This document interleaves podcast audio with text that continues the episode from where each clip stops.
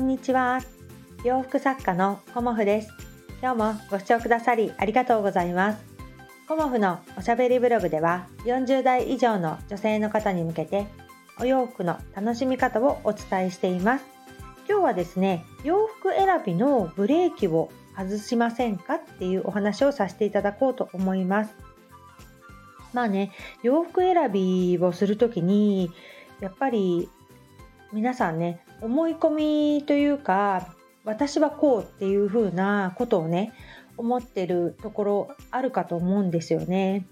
であのその思い込みをね外すことによってこう視野が広がってきてよりねお洋服を楽しめるんじゃないかなっていうことで今日はねどんな思い込みっていうのをあのお伝えしてみようかなと思います。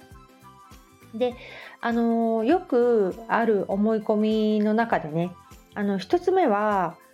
私この色絶対似合わないっていうような思い込みが、まあ、ある方がいらっしゃいますね。うん、であのまあねその理由は多分いろいろあると思います。誰かにねその色似合わないねとか何かね言われたこともあったりとかねうん、あのもともと自分がその色が好きではないとかそういうねあのことも原因してきてはいるかと思うんですけど、まあ、例えばですけどもうピンクは着れないとかね赤は着れないとかあのそういうねあの思い込みがあるとあの本当はねあの似合うのにそこをねあえて外してしまっているっていうようなもったいないことになってしまうのであの色ね一つとっても例えばピンクですよね。うんでピンクって言っても例えばサーモンピンクみたいな色からパステルピンクあと,、えーと、ブルーみがかったピンクといろいろあるんですよね。であのいわゆるピンクって言われるものがあの自分の中でどれかっていうこともあの分かっていらっしゃればいいんですけどいろんなピンクがあるのでこの色のピンクが似合わなかったとしてもこっちのブルーミーかかったピンクは似合うんじゃないですかとかあとトップスにね持ってこなくてもボトムスにすることによってすごくしっくりくるというかねそういうこともあるのであの私はこの色似合わないっていうようなあの思い込みをちょっと外してみてあのいろんなねお色をあのどこに使うかっていうことでもね全然変わってくるので秋冬となりますので明るめのお色ねあの挑戦してみてほしいなと思います。であのもう一つの思い込みは例えばですけどねパーソナルカラーっていうのがあって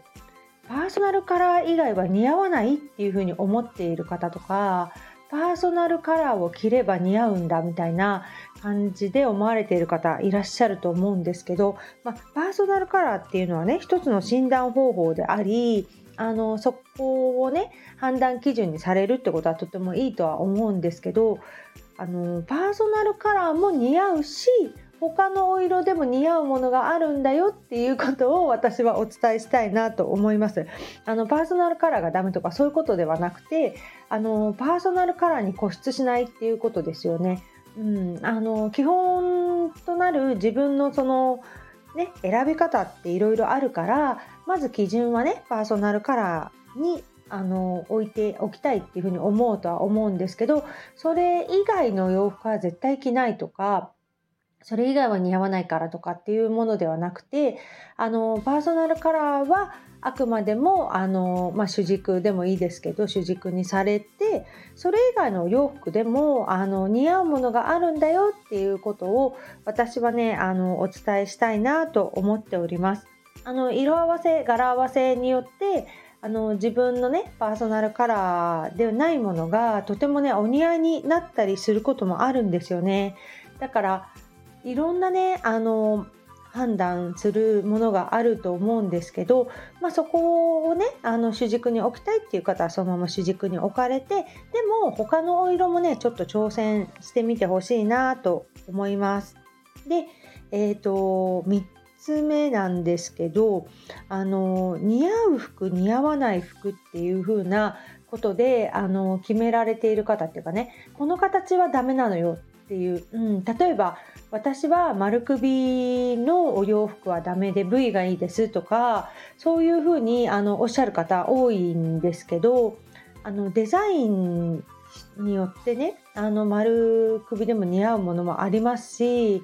あの合わせ方なんですよね。だからあのやっぱり皆さんね自分のコンプレックスがあってそこをなんとかあの改善したいっていうことが、まあ、私もそうですけどねお腹を目立たせたくないとかあのそういうところってやっぱり工夫されると思うんですけどそれをねあの自分でこうこの形はダメっていうふうに決めつけないでこの形をあの着るためにはねどうしていったらいいかなっていうような感じであの視野というかね広く見ていただくとすごくいいのではないかなと思います。結局あのお店に行った時にねその V ネックがいいと思って V ネックだけを見てしまうとこうやっぱり選ぶものが減ってきちゃいますよね選択肢が減ってしまうっていうのかな。うん、であの丸首だったとしてもあの例えば何かをプラスしたりね重ね着したりだとかあと柄が入ってたら全然違う印象になったりだとかあとは襟がついてるとかね。今あの付け襟っていうものもあるのであのいろんなものがねあのこう使えたりするんですよね。でそれを使うことによって自分のね新たな発見もありますしえ意外と似合うんじゃない？とかね。周りの人に「あそれいいんじゃない？かわいいよ」っていう風な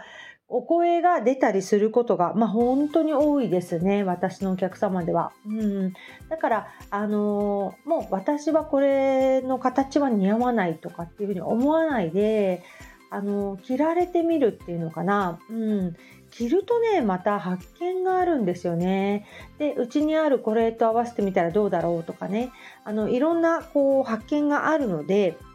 この形は似合わないっていう風にあのブレーキをね踏まないというか そういう風にされるといいんじゃないかなと思います。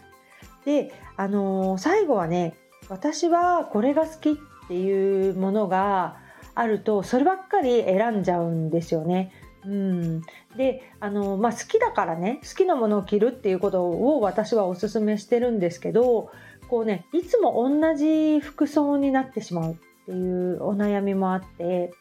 これが好きっていうものがねあるとあのそればっかり選んじゃうっていう例えば色だったり形だったりスタイルだったりね。うん、だからあのこれが好きっていうものをあの持つことはとても大事ですしそれがあることによってこうバランスよくねなっていくんですけども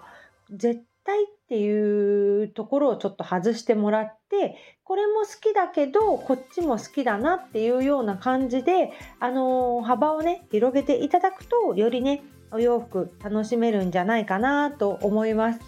なのでね、あの、心のブレーキっていろいろあると思うんですよね。私は、あの、こうだから、うん、これは似合わないとか、これは着れないっていうふうにあの思いがちなんだけど、例えばですけどね、これが着れないのは何でだろうとかね、これが似合わないのは何でだろうっていうようなところを、あの、考えてもらえると、じゃあここはね、あの、首がこうね襟ぐりだったりすると首が大きく開いちゃうから似合わないとかねそしたら、まあ、スヌードとかストールとか持ってくるとさらにそこが綺麗になるとかあのいろんなねあのことがあるんですよね。でご本人が思ってるほどあの そのコンプレックスはねそうでもないよっていうことが私のお客様では結構多いです。でもねそんなことないよって言ったところでもうその方はねそのように思っているのであのー、やっぱりこうでしてもらって納得していただくっていうような感じがね私はいいかなと思って、あのー、まずはねちょっと試しで着てみてくれるっていうようなことをあのお伝えしてでその方がねあの目で見て納得していただけるような感じでねあの